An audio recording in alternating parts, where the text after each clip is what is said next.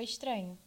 O meu nome é Thaís e esse é o 17 episódio do Serei Seus Olhos, um podcast que nasceu para ser calmaria no meu caos e luz para quem não enxerga com os olhos. Além de, por vezes, ser um clube do livro e um diário pessoal. Eu criei esse lugar para aprender a lidar com as críticas e ajudar pessoas. Então, para você que chegou aqui agora, bem-vindo. O meu único recado de hoje é fique em casa. Hoje são 17 de março e o coronavírus está aí. É um vírus rápido e, e ele é muito agressivo. E ele não circula sozinho. É a gente que circula.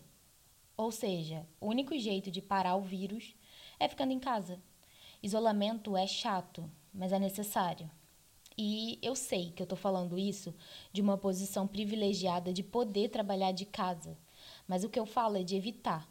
É o sair, sair só em extrema necessidade. Eu moro em Portugal e, mesmo a gente estando do lado dos países que foram muito afetados, aqui a gente demorou para entender a gravidade da situação. E agora a gente está para entrar em isolamento total, igual está sendo na Itália e na Espanha, que já morreu uma galera.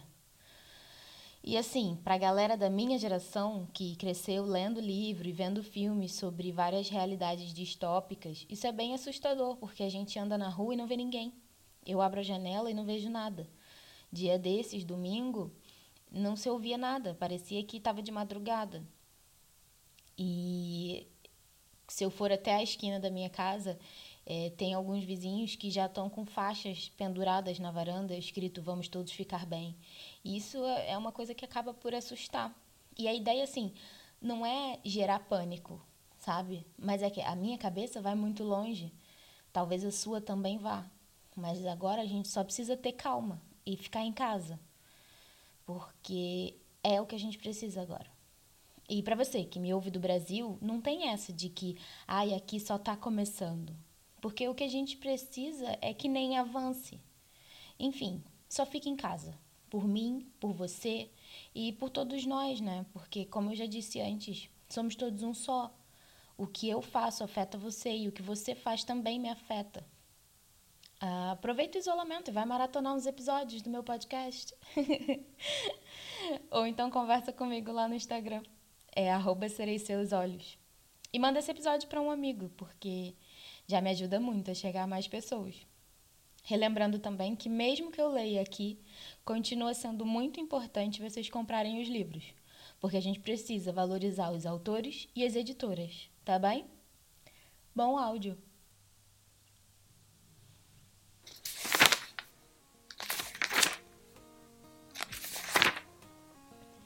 O Diário de Anne Frank, 11 parte, Terça-feira, 8 de fevereiro de 1944. Atenção! Os últimos quatro parágrafos desta data nunca foram publicados antes. Querida Kitty, não te consigo dizer como me sinto. No minuto, anseio por paz e sossego. No minuto seguinte, por um pouco de diversão. Nós aqui nos esquecemos de como é rir. E quando digo rir, quero dizer rir de tanto, tanto até não conseguir parar. Essa manhã tive um ataque de risinhos, sabe? O tipo de ataque que costumávamos ter na escola. Margot e eu rimos como verdadeiras adolescentes. Ontem à noite houve outra cena com a mamãe. Margot estava a prender o cobertor de lã à sua volta quando subitamente saltou da cama e examinou cuidadosamente o cobertor. O que te parece que encontrou? Um alfinete. A mamãe tinha remendado o cobertor e esquecera de tirar o alfinete. O papai abanou a cabeça significativamente e fez um comentário sobre a mamãe ser muito descuidada. Pouco depois, a mamãe entrou, vinda da casa de banho, e eu disse, só para reliar: Ah, você é mesmo cruel, hein, mamãe? Claro, Ela me perguntou por que, que eu tinha dito aquilo. E nós falamos do alfinete, que ela tinha esquecido. Ela assumiu imediatamente a sua expressão mais altiva e disse: Quem és tu para falar? Quando coses, o chão fica coberto de alfinetes. E olha, deixaste o estojo de manicure outra vez desarrumado.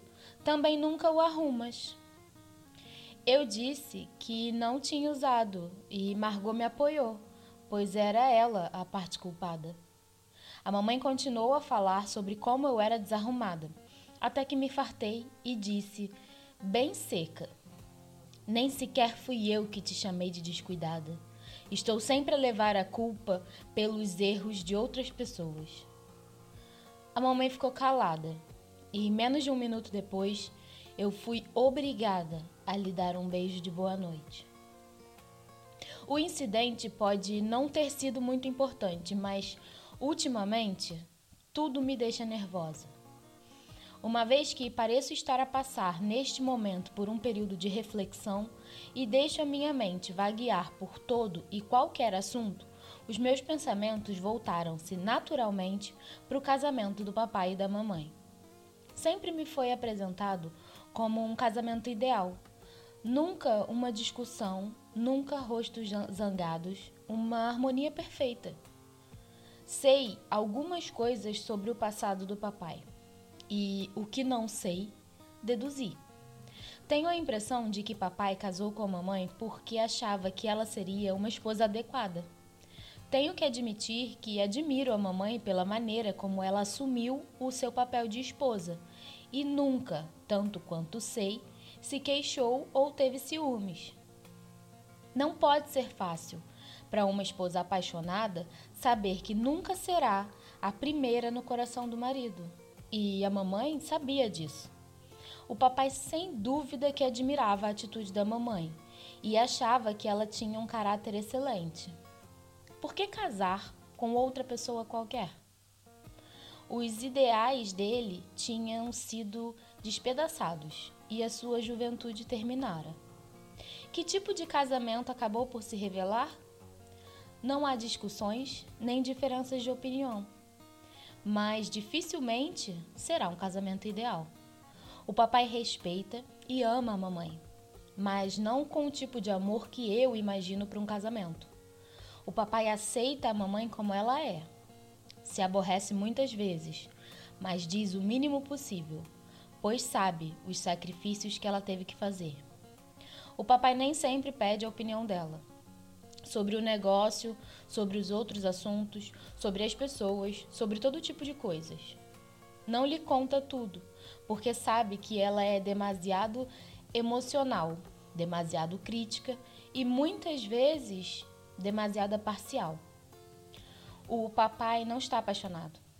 Beija da mesma maneira que nos beija nós duas, eu e Margot. Nunca a usa como exemplo, porque não pode olha para ela provocadoramente ou com ar trocista, mas nunca com amor. É possível que o grande sacrifício da mamãe a tenha tornado dura e desagradável para aqueles que a rodeiam, mas isso só a afastará cada vez mais do caminho do amor, causará cada vez menos admiração. E um dia será inevitável que o papai se aperceba de que, Embora por fora ela nunca tenha exigido seu amor incondicional, por dentro ela tem estado lenta, mas seguramente a se desfazer. Ela o ama mais do que qualquer outra pessoa. E é duro ver esse tipo de amor não ser retribuído. Então, deveria eu sentir mais simpatia pela mamãe? Será que eu devia ajudá-la? E ao papai? Não consigo. Estou sempre a imaginar outra mãe. Simplesmente não consigo. Como poderia? Ela não me conta nada sobre si própria e eu nunca lhe pedi que fizesse. Que sabemos nós duas pensamentos uma da outra. Não consigo falar com ela. Não consigo olhar com amor para aqueles olhos frios. Não consigo. Nunca. Se ela tivesse pelo menos uma das qualidades que uma mãe compreensiva deve ter, gentileza, ou dedicação, ou paciência, ou qualquer coisa, eu continuaria a tentar me aproximar dela. Mas quanto a amar essa pessoa insensível, essa criatura trocista, está a se tornar cada vez mais impossível, de dia para dia. Tua Anne. Sábado, 12 de fevereiro de 1944. Querida Kitty, o sol brilha, o céu está azul, há uma brisa magnífica e eu tenho saudade. Realmente saudade. De tudo. De conversar, da liberdade, dos amigos, de estar sozinha. Eu tenho vontade de chorar. Me sinto como se estivesse prestes a explodir. Sei que se chorasse me sentiria melhor, mas não consigo. Estou inquieta. Ando de uma divisão para outra, respiro pela fresta do caixilho da, da janela, sinto o coração bater como se dissesse: satisfaz finalmente os meus desejos. Acho que a primavera está dentro de mim. Sinto a primavera despertar. Sinto-a em todo o meu corpo e em toda a minha alma. Tenho que me esforçar para agir normalmente. Estou num estado de total confusão. Não sei o que ler, o que escrever, o que fazer. Só sei que anseio. Anseio por qualquer coisa tua Anne. Segunda-feira, 14 de fevereiro de 1944. Querida Kitty, muita coisa mudou para mim desde sábado. O que aconteceu foi o seguinte: eu estava a ansiar por alguma coisa e ainda estou. Mas uma pequena parte do problema, muito pequena, se resolveu. No domingo de manhã, me, é, pre, no domingo de manhã, reparei, para minha grande alegria, serei honesta contigo, que Peter não tirava os olhos de cima de mim. Não da forma habitual. Não sei, não consigo explicar, mas subitamente tive a sensação de que ele não estava apaixonado por Margot como eu pensava. Durante todo o dia, tentei não olhar muito para ele, pois sempre que o fazia, o apanhava a olhar para mim. E depois, bom, sentia-me maravilhosa por dentro e não é um sentimento que eu deva ter muitas vezes. No domingo à noite estavam todos, exceto Pim e eu, reunidos à volta do rádio, a ouvir a música imortal dos mestres alemães. Dussel não parava de mexer nos botões, o que aborreceu Peter. E os outros também. Depois de se conter durante meia hora, Peter perguntou, algo irritadamente, se ele não se importava de parar de mexer no rádio. Dussel respondeu no seu tom de voz mais altivo: Isso é comigo. Peter se enervou e deu-lhe uma resposta insolente o Sr. Van Damme ficou do lado dele e Dussel teve que ceder. E foi tudo. A razão para o desentendimento não foi particularmente interessante em si mesma, mas, pelos vistos, Peter levou a questão muito a peito, pois essa manhã, quando eu estava a remexer o caixote de, o caixote de livros que está no sótão, Peter subiu e começou a me contar o que tinha acontecido. Eu não sabia de nada, mas Peter rapidamente se apercebeu de que tinha encontrado uma ouvinte atenta e começou a entusiasmar-se com o assunto. Bom, o que se passa é o seguinte, disse ele. Geralmente não falo muito, pois sei de antemão que ficarei atrapalhado. Começo a gaguejar e a corar, e engasgo-me tanto com as palavras que acabo por ter de parar, pois não encontro as palavras certas. Foi o que aconteceu ontem. O que eu queria dizer era algo completamente diferente, mas assim que comecei fiquei todo baralhado. É horrível. Antigamente tinha um péssimo hábito e por vezes gostava de ainda o ter. Sempre que estava zangado com alguém, batia-lhe em vez de tentar discutir. Sei que esse método não me levará a lado nenhum, e é por isso que te admiro. A ti nunca te faltam as palavras. Dizes exatamente o que queres dizer e não és nada tímida. Estás enganado, eu respondi. A maior parte das coisas que digo acaba por sair de forma muito diferente do que eu tinha planejado. Além disso, falo demais e durante demasiado tempo. Isso também é mal. Talvez, mas tens a vantagem de ninguém conseguir perceber quando estás embaraçada. Não coras e nem fica nervosa. Eu não pude deixar de me sentir secretamente divertida com as palavras dele. No entanto, uma vez que queria que ele continuasse a falar calmamente sobre si próprio, ocultei o riso. Me sentei numa almofada no chão e prendi os joelhos com os braços. E fiquei a olhá-lo atentamente. Estou contente por haver mais alguém nessa casa que se encoleriza, encoleriza com as mesmas coisas que eu. Peter pareceu aliviado por poder criticar Dussel sem ter medo de que eu fosse fazer queixinhas. Quanto a mim, fiquei satisfeita, pois tive uma forte sensação de camaradagem que só me lembrava de sentir com as minhas próprias amigas. Tua Anne. Terça-feira, 15 de fevereiro de 1944. O pequeno confronto com Dussel teve várias repercussões, pelas quais ele não pode culpar ninguém a não ser ele mesmo. Segunda-feira à noite, Dussel veio falar com a mamãe e lhe contou, com expressão triunfante, que Peter lhe tinha perguntado nessa manhã se dormira bem, e depois acrescentara que lamentava muito o que acontecera no domingo. Que não queria realmente dizer aquilo que dissera. Dussel assegurou-lhe que não tinha levado a questão a peito. Portanto, já estava tudo bem. A mamãe me passou essa história e eu fiquei secretamente espantada por Peter, que estava tão zangado com Dussel, se ter humilhado, apesar de todas as garantias que me dera do contrário. Não me contive e sondei Peter sobre o assunto. E ele respondeu instantaneamente que Dussel estava mentindo. Devias ter visto a cara de Peter. Quem me dera ter uma câmera. Indignação, raiva, indecisão, agitação e muito mais emoções cruzaram-lhe cruzaram o rosto em rápida sucessão.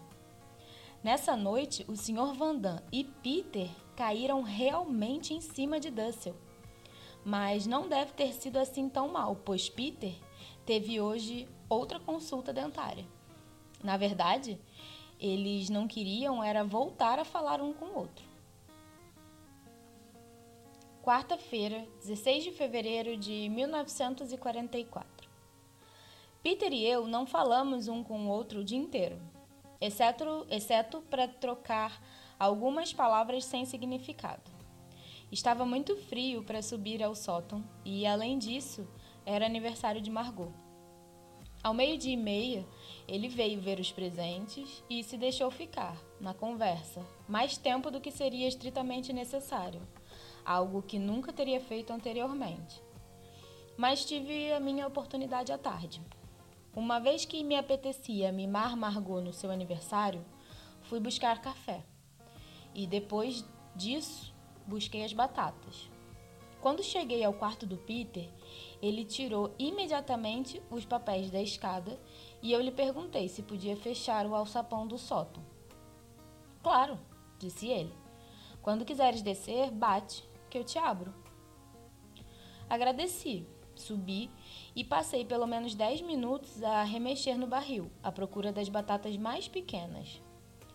Começaram a doer as minhas costas e o sótão estava frio. Naturalmente, não me dei ao trabalho de bater e abri eu mesmo o alçapão. Mas ele subiu, amavelmente, e me tirou as panelas da mão. Procurei o melhor que pude, mas não consegui encontrar nenhuma mais pequena. Procuraste no barril grande? Sim, corri todos. Nessa altura, eu já estava no fundo das escadas e ele examinou a panela de batatas que tinha na minha mão.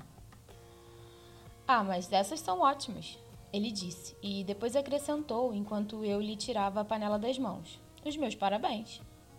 Ao dizer isso, me olhou de forma tão calorosa e terna que me senti toda iluminada por dentro. Percebi que ele me queria agradar, mas como não conseguia fazer um grande discurso amável, disse tudo com os olhos. Eu o compreendi muito bem e fiquei muito grata. Ainda me sinto feliz ao pensar naquelas palavras e naquele olhar. Quando cheguei lá abaixo, a mamãe disse que precisava de mais batatas, dessa vez para o jantar. Portanto, me ofereci para voltar a subir. Quando entrei no quarto de Peter, pedi desculpa por ter de voltar a incomodar. Enquanto eu subia as escadas, ele se levantou, colocou-se entre as escadas e a parede e me agarrou no braço, tentando me deter. Eu vou, disse. Tenho de ir lá em cima. De qualquer maneira, tenho de ir lá em cima. Eu ouvi que. Eu respondi que não era preciso, que dessa vez não precisava de procurar só as batatas pequenas. Convencido, me soltou o braço. Quando voltei, me abriu o alçapão e, mais uma vez, me tirou a panela das mãos. Eu parei ao pé da porta e perguntei: O que, que está a estudar? Ele me disse francês. Perguntei se podia ver os exercícios dele. Depois fui lavar as mãos e sentei-me à sua frente, no divã. Depois de lhe ter dado algumas explicações de francês, começamos a conversar e ele me disse que depois da guerra queria ir para a Índia holandesa e viver numa plantação de borracha. Falou sobre a sua vida em casa, sobre o mercado negro. Me disse que se sentia um vagabundo inútil. E eu lhe disse que ele tinha um grande complexo de inferioridade. Depois ele falou sobre a guerra, dizendo que a Rússia e a Inglaterra acabariam por entrar em guerra uma com a outra, e sobre os judeus. Disse que a vida teria sido muito mais fácil se fosse cristão, ou pudesse se tornar cristão depois da guerra. Perguntei-lhe se queria ser batizado, mas não era isso que ele queria dizer. Disse que nunca tinha conseguido sentir que era um cristão, mas que depois da guerra faria tudo para que ninguém soubesse que ele era judeu. Sentiu uma dor momentânea. É uma pena que ele tenha sempre esse pequeno traço de desonestidade. Os judeus, acrescentou Peter, foram e sempre serão o povo escolhido. Dessa vez, eu respondi, espero que sejam escolhidos para alguma coisa boa, não é? Depois continuamos a tagarelar de forma agradável sobre o papai, sobre saber avaliar o caráter das pessoas e sobre todo tipo de coisas. Tantas que nem me lembro de todas. Saí às cinco e um quarto, porque Bip tinha chegado. Nessa noite, ele disse outra coisa que eu achei bonita. Estávamos a falar sobre a fotografia de uma estrela de cinema que eu tinha lhe dado uma vez e que está pendurada no seu quarto há pelo menos um ano e meio. Ele gosta tanto dela que eu me ofereci para lhe dar mais algumas. Não, respondeu. Prefiro ficar só com a que eu tenho. Olho para ela todos os dias e as pessoas nela retratadas tornaram-se minhas amigas. Agora compreendo melhor por que é que ele abraça sempre Mushi com tanta força é óbvio que também precisa de afeto. Me esqueci de mencionar outra coisa sobre a qual ele falou. Não, disse. Não tenho medo, exceto quando se trata de coisas sobre mim próprio, mas eu estou a tratar disso. Peter tem um enorme complexo de inferioridade. Por exemplo, pensa sempre que é estúpido e que nós somos muito inteligentes. Quando eu o ajudo com francês, me agradece um milhão de vezes. Um dia desses, vou lhe dizer: Ah, pare com isso. És muito melhor do que eu em inglês e geografia. Anne Frank. quinta-feira, 17 de fevereiro de 1944.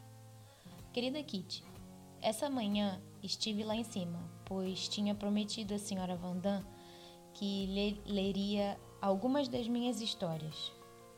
Comecei com O Sonho de Eva, de que ela gostou muito, e depois li algumas passagens de O Anexo Secreto, que a pôs a rir a gargalhada. Peter também esteve a ouvir durante algum tempo, apenas a última parte, e pediu-me se eu iria depois ao seu quarto para ler mais alguma, mais um pouco. Decidi que era a altura certa para arriscar. Por isso, peguei o meu bloco de notas e deixei-o ler a parte em que Cade e Hans falam sobre Deus. Não sei dizer que tipo de impressão isso causou em Peter ele disse qualquer coisa que não me recordo bem. Não se era bom ou não, mas sobre a ideia por detrás da história. Eu lhe disse que queria apenas que ele visse que eu não escrevia só coisas divertidas. Ele acenou e eu saí do quarto. Veremos se ouço mais alguma coisa. Sexta-feira, 18 de fevereiro de 1944. Querida Kitty, Sempre que vou lá em cima é apenas para ver a Peter. Agora que tenho um objetivo, algo por que esperar, a minha vida melhorou muito. Pelo menos o objeto da minha amizade está sempre aqui e não tenho de ter medo de rivais, exceto Margot. Não pense que estou apaixonada, porque não estou, mas tenho a sensação de que se vai desenvolver algo muito belo entre mim e Peter, uma espécie de amizade e um sentimento de confiança. Vou vê-lo sempre que tenho a oportunidade, e já não é como era antes, quando ele não sabia como me tratar. Pelo contrário, agora já estou a sair pela porta e ainda está ele a falar. A mamãe não gosta que eu vá lá em cima Diz sempre que eu estou a incomodar Peter e que devia deixar ele em paz. Honestamente, será que ela acha que eu não tenho um mínimo de intuição? Olha sempre para mim de uma maneira muito estranha quando vou ao quarto de Peter. Quando volto para baixo, me pergunta onde estive. É terrível, mas acho que estou a começar a odiá-la. Tua Anne M. Frank. Sábado, 19 de fevereiro de 1944. Querida Kitty, é novamente sábado e isso já te deve dizer tudo. Essa manhã esteve tudo muito calmo. Passei quase uma hora lá em cima a fazer almôndegas, mas só falei com ele de passagem. Quando foram todos para cima às duas e meia para ler ou dormir a cesta, eu desci, com o cobertor e tudo, para me sentar à secretária e ler ou escrever. Pouco tempo depois, não aguentei mais. Escondi a cabeça nos braços e solucei, desesperadamente. As lágrimas me escorriam pela face e me sentia terrivelmente infeliz. Se pelo menos ele tivesse vindo me consolar. Já passava das quatro quando voltei a subir. Às cinco fui buscar batatas, mais uma vez, na esperança de que nos encontrássemos. Mas enquanto eu ainda estava na casa de banho a arranjar o cabelo, ele desceu para ir ver Bosch. Eu queria ajudar a senhora Vandam e subi, com meu livro e tudo mas subitamente me senti de novo à beira das lágrimas. Corri para baixo, para a casa de banho, agarrando de caminho no espelho de mão. Fiquei sentada na sanita, completamente vestida. Muito depois de já estar despachada, as lágrimas deixando manchas escuras no vermelho do meu avental, e me senti completamente deprimida. Eis o que me estava a passar pela cabeça. Nunca conseguirei chegar a Peter dessa maneira. Quem sabe talvez ele nem sequer goste de mim e não precise de ninguém com quem se abrir. Talvez. Talvez pense em mim apenas de maneira superficial. Terei de voltar a ficar sozinha, sem ninguém com quem falar e sem Peter, sem esperança, sem conforto, sem algo pelo que esperar. Se pelo menos pudesse pousar a cabeça no seu ombro e não me sentir tão desesperadamente sozinha e abandonada. Quem sabe, talvez, ele não se interesse nada por mim e olhe para os outros da mesma maneira. Talvez eu tenha apenas imaginado que esse olhar terno era especial para mim. Peter, se pelo menos pudesse me ouvir ou me ver, se a verdade for uma desilusão, eu não vou conseguir suportar. Um pouco mais tarde, me senti de novo esperançada e cheia de expectativa, embora as lágrimas ainda corressem por dentro. Tua Anne M. Frank. Domingo, 20 de fevereiro de 1944. O que acontece nas casas das outras pessoas durante o resto da semana acontece aqui no anexo aos domingos. Enquanto as outras pessoas vestem as suas melhores roupas e vão passear ao sol, nós esfregamos, varremos e lavamos a roupa. 8 horas. Embora os outros prefiram dormir mais um pouco, Dussel levanta-se às 8. Vai à casa de banho, depois lá abaixo, a seguir volta para cima e vai à casa de banho, onde dedica uma hora a se arrumar. Nove e meia. Acendem-se os fogões, tiram-se os quebra-luzes e o Sr. Vandam se dirige à casa de banho. Uma das minhas provações dos domingos de manhã é ter que estar deitada na cama a olhar para as costas de Dussel enquanto ele reza. Sei que parece estranho, mas ver Dussel a rezar é algo terrível de se contemplar. Não que ele chore ou se torne sentimental, nada disso, mas passa um quarto de hora, 15 minutos inteiros, a oscilar sobre os calcanhares e os dedos do pé, para trás e para frente, para trás e para frente. Nunca para e se não fecho os olhos, acabo por ficar tonta. Dez e um quarto. Os Vandam a subiam. A casa de banho está livre. Nos alojamentos da família Frank, os primeiros rostos ensonados erguem-se das almofadas. Depois acontece tudo muito, muito, muito depressa. Margot e eu fazemos turnos para lavar a roupa. Uma vez que está bastante frio lá embaixo, vestimos as calças e pomos os cachecóis pela cabeça. Entretanto, o papai está na casa de banho. Margot ou eu temos vez na casa de banho às 11. E por fim, estamos todos lavados. 11 e meia, café da manhã.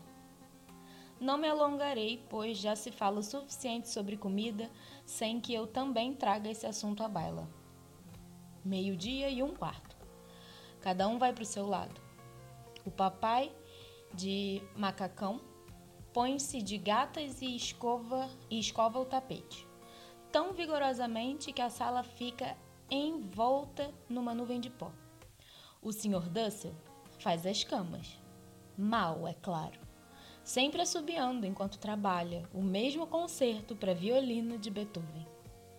Ouve-se a mamãe de um lado para o outro no sótão a pendurar roupas. O Sr. Vandam põe o chapéu e desaparece nas regiões inferiores, geralmente seguido por Peter e Mush. A Sra. Vandam veste um avental comprido, um casaco de lã preta e galochas. Enrola a cabeça um cachecol vermelho de lã, pega numa trouxa de roupa suja e, com um bem ensaiado meneio de lavadeira, dirige-se para baixo. Margot e eu tratamos da louça e arrumamos a sala. quarta-feira, 23 de fevereiro de 1944. Minha querida Kitty, desde ontem que o tempo está maravilhoso e eu arrebitei um pouco. A minha escrita, a melhor coisa que tenho, está a andar bem. Vou ao sótão quase todas as manhãs para tirar o ar viciado dos pulmões. Essa manhã, quando fui lá, Peter estava ocupado com as limpezas. Terminou rapidamente e veio ter comigo. Eu estava sentada no chão, no meu lugar preferido. Olhamos os dois para o céu azul, com o castanheiro sem folhas, reluzente com o orvalho para as gaivotas e outros pássaros, cintilando com reflexos prateados, enquanto planavam pelo ar e ficamos tão comovidos e extasiados que nem conseguimos falar. Ele estava de pé, com a cabeça encostada a uma viga, e eu estava sentada. Inspiramos o ar, olhamos para fora e sentimos ambos que o encanto não devia ser quebrado com palavras. Ficamos assim durante muito tempo. E quando ele teve que sair para ir cortar lenha, eu tive a certeza de que ele era um rapaz bom e decente. Subiu as escadas para as águas furtadas e eu o segui. Durante os 15 minutos em que esteve a cortar lenha, também não dissemos uma palavra. Eu fiquei de pé a observá-lo e percebi que ele estava, obviamente, a se esforçar para cortar a madeira da maneira certa e para exibir sua força.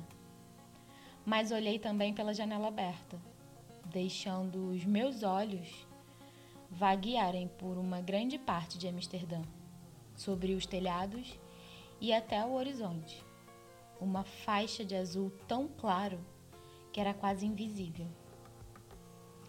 Enquanto isso existir, eu pensei: esse sol e esse céu limpo, e enquanto eu puder apreciá-lo, como é que posso estar triste? O melhor remédio para os que estão assustados, sós ou infelizes é sair à rua para um lugar onde possam estar sozinhos, a sós com o céu, com a natureza e Deus pois nessa altura, e só nessa altura, se consegue sentir que tudo é como devia ser e que Deus quer que as pessoas sejam felizes, entre a beleza e a simplicidade da natureza. Enquanto isso existir, o que deve ser para sempre, sei que existe consolo para todas as dores sejam quais forem as circunstâncias. Acredito firmemente que a natureza pode trazer conforto a todos os que sofrem. Quem sabe, talvez não falte muito tempo, muito tempo para eu poder partilhar essa esmagadora sensação de felicidade com alguém que se sinta da mesma maneira que eu. Tua Anne. PS. Pensamentos para Peter. Temos estado a perder tanta coisa aqui, tanta coisa, e há tanto tempo. Sinto tanta falta de tudo como tu. Não estou a falar de coisas exteriores, uma vez que não nos podemos queixar nesse aspecto. Refiro-me a coisas interiores. Como tu, eu também anseio por liberdade e ar puro mas creio que fomos amplamente compensados pela perda destas coisas. No interior, quero eu dizer. Essa manhã, quando estava sentada em frente à janela, olhando longa e demoradamente para Deus e para a natureza, me senti feliz, pura e simplesmente feliz. Peter Enquanto as pessoas conseguirem sentir esse tipo de felicidade dentro de si próprias, a alegria da natureza, da saúde e de muito mais, serão sempre capazes de recapturar essa felicidade. Riquezas, prestígio, tudo isso se pode perder, mas a felicidade no nosso coração pode apenas ser ofuscada. Estará sempre lá, enquanto vivermos para nos fazer novamente felizes. Sempre que te sentires sozinho ou triste, tenta ir às águas furtadas num dia bonito e olhar para fora. Não para as casas ou os telhados, mas para o céu. Enquanto puderes olhar sem medo para o céu, saberá que é puro de coração e encontrará novamente a felicidade. Domingo, 27 de fevereiro de 1944. Querida Kitty, desde manhã cedo até tarde da noite, não faço outra coisa a não ser pensar em Peter. Adormeço com a sua imagem em frente dos olhos. Sonho com ele e acordo com seu olhar ainda sobre mim. Tenho uma forte sensação de que Peter e eu não somos realmente tão diferentes, tão diferentes como pode parecer à superfície. E vou explicar o porquê. Nem eu nem Peter temos uma mãe. A dele é demasiado superficial, gosta de namoriscar e não se preocupa muito com o que ele pensa. A minha interessa-se ativamente pela minha vida, mas não tem qualquer tato, sensibilidade ou compreensão maternal. Tanto Peter como eu lutamos com os nossos sentimentos mais íntimos. Ainda estamos inseguros de nós próprios e demasiado vulneráveis, emocionalmente para sermos tratados de forma tão rude. Sempre que isso acontece, só me apetece correr lá para fora e esconder os meus sentimentos. Em vez disso, bato com os tachos e as panelas, mexo na água e, de uma maneira geral, faço barulho, para que toda a gente deseje que eu estivesse a quilômetros de distância. A reação do Peter é fechar-se falar pouco, ficar sentado em silêncio e sonhar acordado, sempre escondendo cuidadosamente o seu verdadeiro eu. Mas como e quando é que conseguiremos finalmente chegar um ao outro? Não sei durante quanto tempo vou conseguir continuar a controlar esse desejo. Tua Anne. Segunda-feira, 28 de fevereiro de 1944. Kit é como um pesadelo. Um pesadelo que se prolonga muito tempo depois de eu já estar acordada.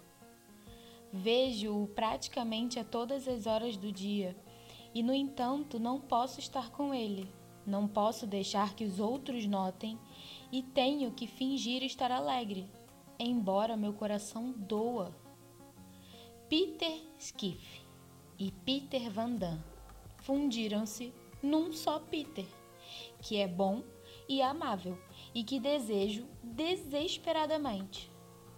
A mamãe é horrível, o papai é gentil, o que ainda o torna mais exasperante, e Margot é a pior, uma vez que se aproveita do meu rosto sorridente para me reivindicar para si própria quando tudo o que eu quero é que me deixem em paz.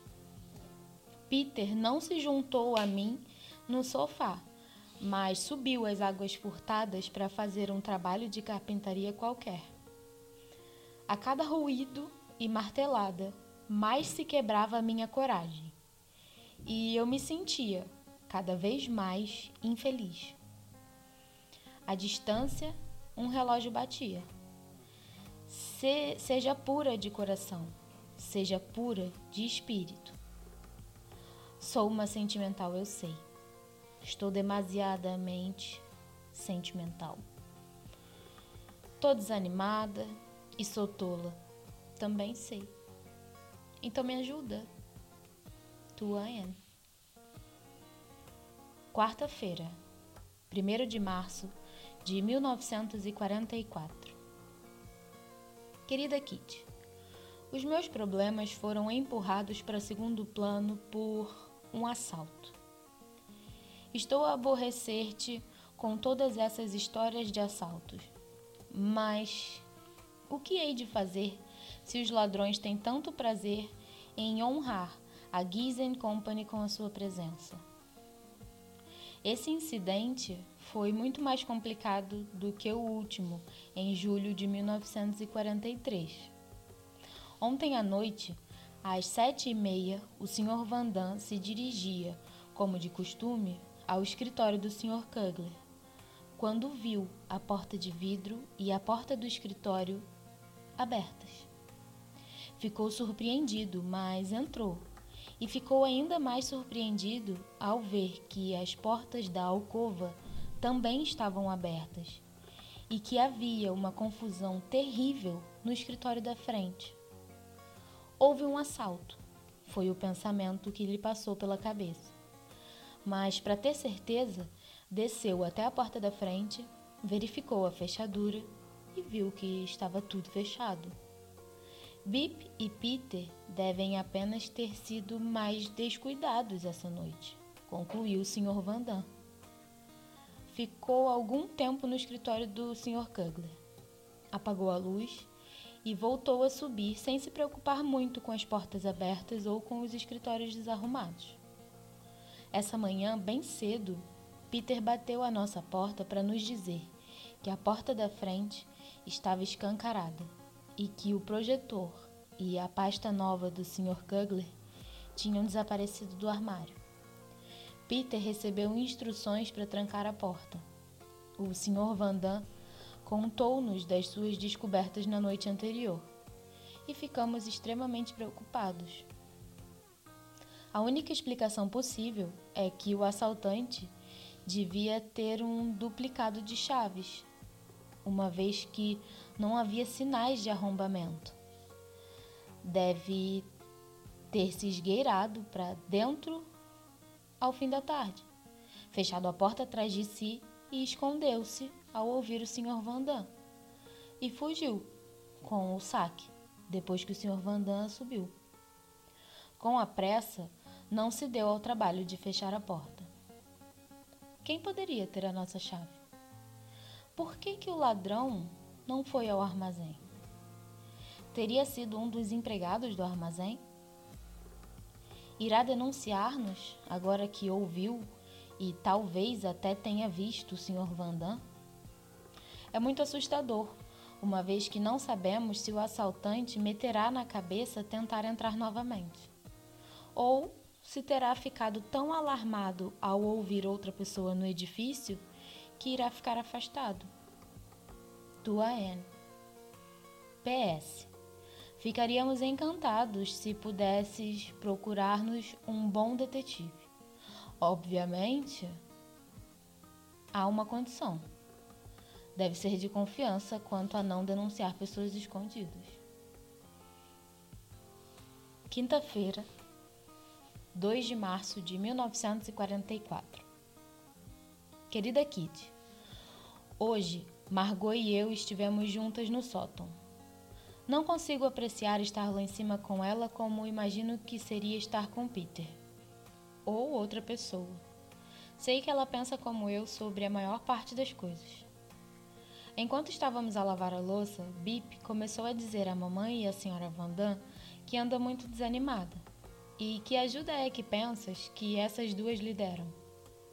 Principalmente a minha mãe, totalmente desprovida de tato, só conseguiu piorar as coisas. Sabe qual foi o conselho dela?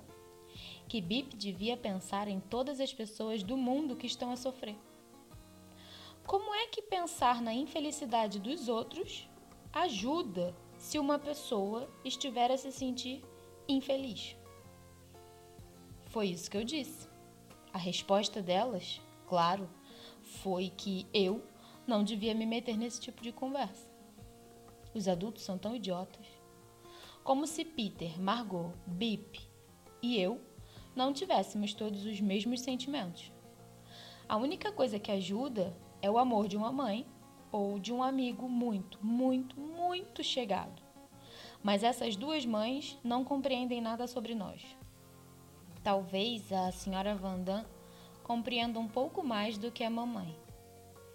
Ai, como eu gostaria de poder ter dito alguma coisa à pobre Bip.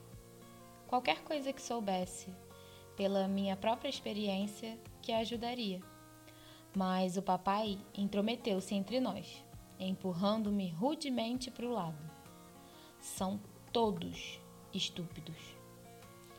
Também falei com Margot sobre o papai e a mamãe, sobre como seria bom se eles não fossem tão insuportáveis. Poderíamos organizar serões em que todos pudessem discutir um determinado assunto às vezes. Mas já passamos por tudo isso. Para mim, é impossível falar aqui dentro. O Sr. Vandam parte para a ofensiva. A mamãe se torna sarcástica e não consegue dizer nada num tom de voz normal. O papai não tem vontade de participar. O Sr. Dussel também não. E a Sra. Vandam é atacada com tanta frequência que se limita a ficar sentada, muito corada, praticamente incapaz de discutir. E nós não temos direito de ter a nossa opinião. Vejam bem, tão progressivos que eles são, não ter opinião. As pessoas podem nos mandar calar, mas não podem nos impedir de termos opinião. Não se pode proibir uma pessoa de ter opiniões, por mais jovem que seja. A única coisa que ajudaria Bip, Margot, Peter e eu seria um grande amor e devoção, coisa que não temos aqui. E ninguém, muito menos os sábios idiotas que por aqui abundam, é capaz de nos compreender, uma vez que somos mais sensíveis e muito mais avançados nos nossos pensamentos do que qualquer um deles alguma vez suspeitaria. Amor. O que é o amor? Não creio que seja possível dizê-lo em palavras. Amar é compreender alguém, gostar de alguém, partilhar as alegrias e as tristezas isso inclui, eventualmente, o amor físico. Partilha-se algo, se dá algo e recebe-se algo em troca, quer que seja ou não casado, quer se tenha ou não um bebê. Perder a virtude não importa, desde que se saiba que, enquanto vivermos, teremos alguém ao nosso lado que nos compreende e que não tem de ser partilhado com mais ninguém. Tua Anne. Neste momento, a mamãe anda novamente de mau humor comigo. É evidente que tem ciúmes porque eu falo mais com a senhora Vandam do que com ela. E que me importa? Consegui apanhar Peter essa tarde e falamos durante pelo menos 45 minutos. Ele queria me falar sobre si próprio, mas estava com dificuldade. Por fim, conseguiu se abrir, embora tivesse demorado muito tempo. Honestamente, fiquei sem saber se queria, se seria melhor para mim ficar ou ir embora. Mas queria tanto ajudá-lo. Falei sobre Bip e contei como as nossas mães são insensíveis. Ele me disse que os pais estão constantemente a discutir sobre política e cigarro e todo tipo de coisa. Tal como já te disse, Peter é muito tímido, mas, tão mas não tão tímido que não consiga admitir que se sentiria perfeitamente feliz se não visse os pais durante um ou dois anos. O meu pai não é tão simpático como parece, ele disse. Mas na questão dos cigarros, a mamãe tem toda a razão. Eu também lhe falei sobre minha mãe, mas ele saiu em defesa do papai. Ele acha que meu pai é um tipo fantástico. Essa noite, quando estava a pendurar o avental depois de lavar a louça, ele me chamou e disse para não contar lá embaixo que os pais tinham tido outra discussão e não se falavam mais. Eu prometi, embora já tivesse contado a Margot. Mas tenho certeza de que Margot não vai contar a ninguém. Ah, não, Peter, eu disse. Não tens de te preocupar comigo. Aprendi a não contar tudo que ouço. Nunca repito aquilo que me contas. Ele ficou contente por ouvir isso. Disse-lhe também que éramos uns mexeriqueiros terríveis.